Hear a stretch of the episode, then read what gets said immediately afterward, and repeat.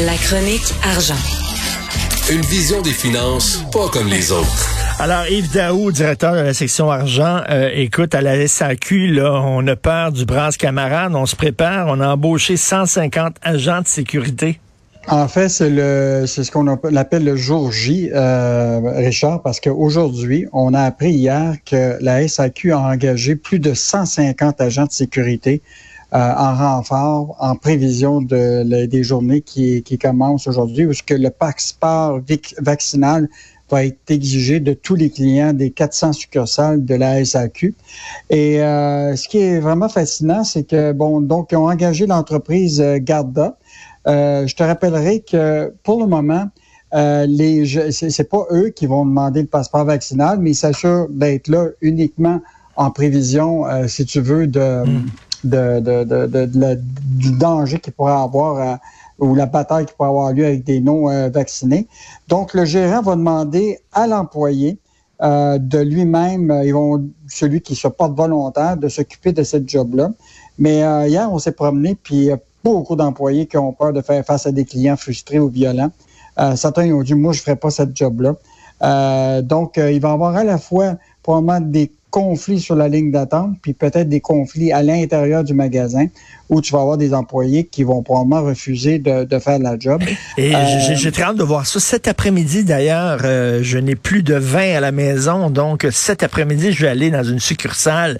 Et j'ai hâte de voir comment les gens vont réagir, parce qu'il y a certainement plusieurs personnes, Yves, qui vont dire, comment ça se fait, moi, pour rentrer à la SAQ, j'ai besoin d'être vacciné, alors que toi, pour travailler là, tu n'as pas besoin d'être vacciné? Mm-hmm. Ben, Richard, assure-toi d'avoir euh, de, suffisamment de, de, batterie dans ton cellulaire parce que si tu n'as pas ton cellulaire, que ton passeport vaccinal, tu vas être obligé de retourner à la maison. c'est vrai. Ou aller, ou aller chercher de la vinasse au dépanneur. Là. Exactement. Mais euh, quelque chose d'intéressant, Richard, à, mentionner, c'est tu sais que euh, là, on va exiger que les clients soient double vaccinés, mais le personnel de la SAQ eux autres n'ont pas cette obligation-là. Et à partir de demain, imagine-toi, tous les employés de la SAC et de la SQDC qui ne sont pas vaccinés adéquatement ne pourront plus acheter de l'alcool ni du cannabis dans les magasins s'ils sont, même s'ils travaillent, hein? s'ils n'ont pas le passeport vaccinal. attends, attends une minute, j'ai mal à la tête, là, Yves. Attends une minute, là. Tu es un employé de la SEQ. Tu peux travailler pour la SEQ, mais tu pourras pas acheter du vin à la SEQ. Ah, c'était pas, c'était pas double vacciné. OK, c'est flyé, là, vraiment. Puis l'autre affaire, c'est qu'en plus, euh, tu sais que les employés de, de, de la SAC et de la SQDC ont des rabais, eux autres, compte tenu qu'ils sont employés. Donc, euh, ils n'auront pas accès à ces rabais-là aussi. Donc, euh, une drôle d'histoire euh, de, de voir le, de, je sens déjà un peu de tension aujourd'hui dans les succursales de la SAQ. Bien hâte de voir ça. Je t'en parlerai demain. des congés sans solde pour les non-vaccinés. Écoute, ça, c'est vraiment une nouvelle qui nous arrive euh, de la région de Gatineau-Ottawa. Euh, des employés québécois de Pearl qui ne sont pas entièrement vaccinés euh, ont été écartés de leur poste et ont été mis en congé non payé. Alors, tu sais, on le sait que déjà depuis octobre, Ottawa a demandé aux fonctionnaires fédéraux de se conformer au statut vaccinal. Mmh. Puis ceux qui refusaient là, ou, de le faire entièrement étaient mis en congé administratif sans sol à la mi-novembre. Bon. Mais dans le secteur privé, hein, on n'avait pas vu ça. Euh, c'est une filiale de Post Canada. Euh, et donc, euh, écoute, euh, je ne sais pas si ça va commencer à bouger dans le secteur du milieu du travail. Euh, déjà, les, les, de Temster, qui représentent les, employés de Pearl ont dit que de, respecter le choix des employés d'être vaccinés ou pas. On le sait, c'est quoi la position des syndicats à, cet égard. Mais Bernard Clich, qui est un avocat émérite en relation de travail et de santé, il dit, il s'est montré vraiment surpris de voir Predator ouvrir le jeu. C'est un peu la loi du silence. Les gens aiment hmm. mieux euh, ne pas en parler, hmm. tant du côté syndical que du mouvement patronal, euh, parce que euh, on ne veut pas parler de congédiement ou de mise à pied temporaire sans sol. Mais tout ça semble de plus en plus là. tu sais, si t'es livreur là, tu, vas faire face effectivement à des à des clients, tout ça là. Donc ça justifie peut-être d'exiger qu'ils soient vaccinés. Mais là, comme t'as pas, tu, tu l'exiges, puis que lui ne veut pas le faire, ben là, on Hum. commence à faire du congédiement, entre guillemets. Mais j'avais lu, j'avais lu, et Yves, corrige-moi si je fais erreur, mais j'avais lu qu'une entreprise privée ne peut pas euh, exiger de ses employés qu'ils soient vaccinés. Est-ce que c'est c'est vrai, ça? Ben, euh, c'est pas, oui, puis euh, écoute, il y a comme un flou juridique parce que si effectivement l'entreprise a effectivement, pour des raisons de sécurité, pour autant pour ses employés, euh, elle peut exiger que sa sécurité est en danger, puis elle le force à se double vacciner. Euh, mais dans le cas actuel, euh, ça n'a pas l'air d'être le cas. Euh, donc, euh, il y a quand même encore là beaucoup, beaucoup de zones grises euh, sur la question de la double vaccination dans les entreprises. Euh, Tu sais, tu peux, tu peux demander à quelqu'un, bon, effectivement, t'es pas double vacciné, tu peux pas venir euh, travailler au bureau, on va donner des tâches à la maison, etc. Mais à un moment, qu'est-ce que tu veux, là, Burlater, là, il- faut que, il faut que le livreur, s'il fait juste ça, là, Ben il oui. peut pas faire d'autre chose. Euh, S'il peut pas faire euh, que- quelque chose d'administratif, ben, euh, alors Ouais. donc, euh, écoute, le Burlater Non, c'est un casse-tête euh, dans, dans, dans, le milieu privé. Puis d'ailleurs, en parlant de vaccins, justement, il y a des transporteurs qui demandent, des transporteurs aériens qui demandent la fin des tests dans les aéroports.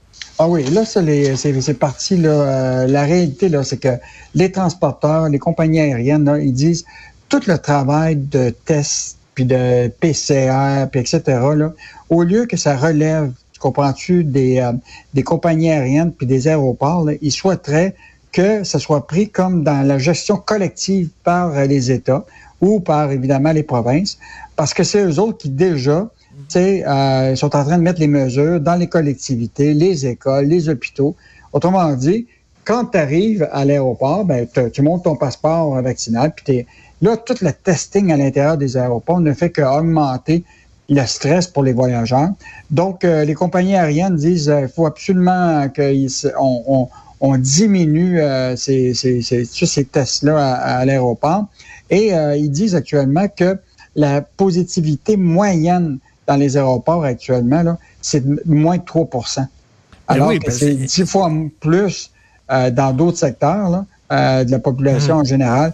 Donc, euh, par conséquent, ils disent que le dépistage devrait être d'abord fait dans les collectivités et non dans les Et puis aéroports. c'est long, là, parce que moi, je connais, j'ai une collègue ici, son chum est allé dans le sud dans le temps des fêtes. Quand il est revenu, euh, tu sais, ils te choisissent au hasard, là, vraiment, là, il dit, ah, toi, tiens, on va te faire passer un test PCR. Il a fait passer un test PCR. Allez vous isoler chez vous. Après six jours, il avait toujours pas reçu de résultat.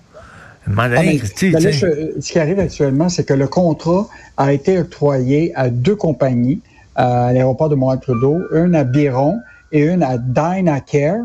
Et euh, encore là, Dynacare, c'est celle qui est une, une entreprise qui est un peu euh, déficiente. Alors malheureusement, euh, actuellement, là, il semble avoir des retards dans les.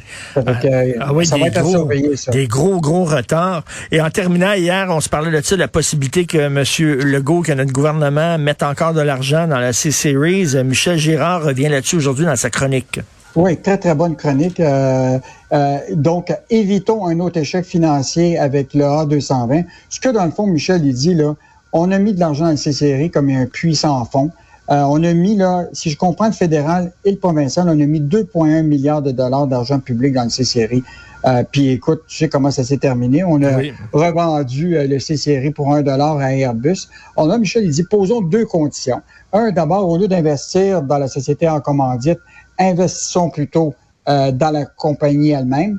Euh, Puis là, on risque, si ça va bien pour Airbus, ça va aller bien pour, euh, pour les Québécois. Et deuxième chose, c'est s'assurer que a Legault exige que l'obtention d'un délai additionnel de cinq ans avant de se, faire acheter des parts de 25% de cette société en commandite-là, au lieu du 1er janvier 2026, parce que la date butoir actuellement euh, devrait être portée au 1er janvier 31. Ça nous donnerait le temps de pouvoir rentabiliser tout ça. Ben oui, tout à fait. Non, non, c'est un très bon, euh, très bon conseil. Merci beaucoup.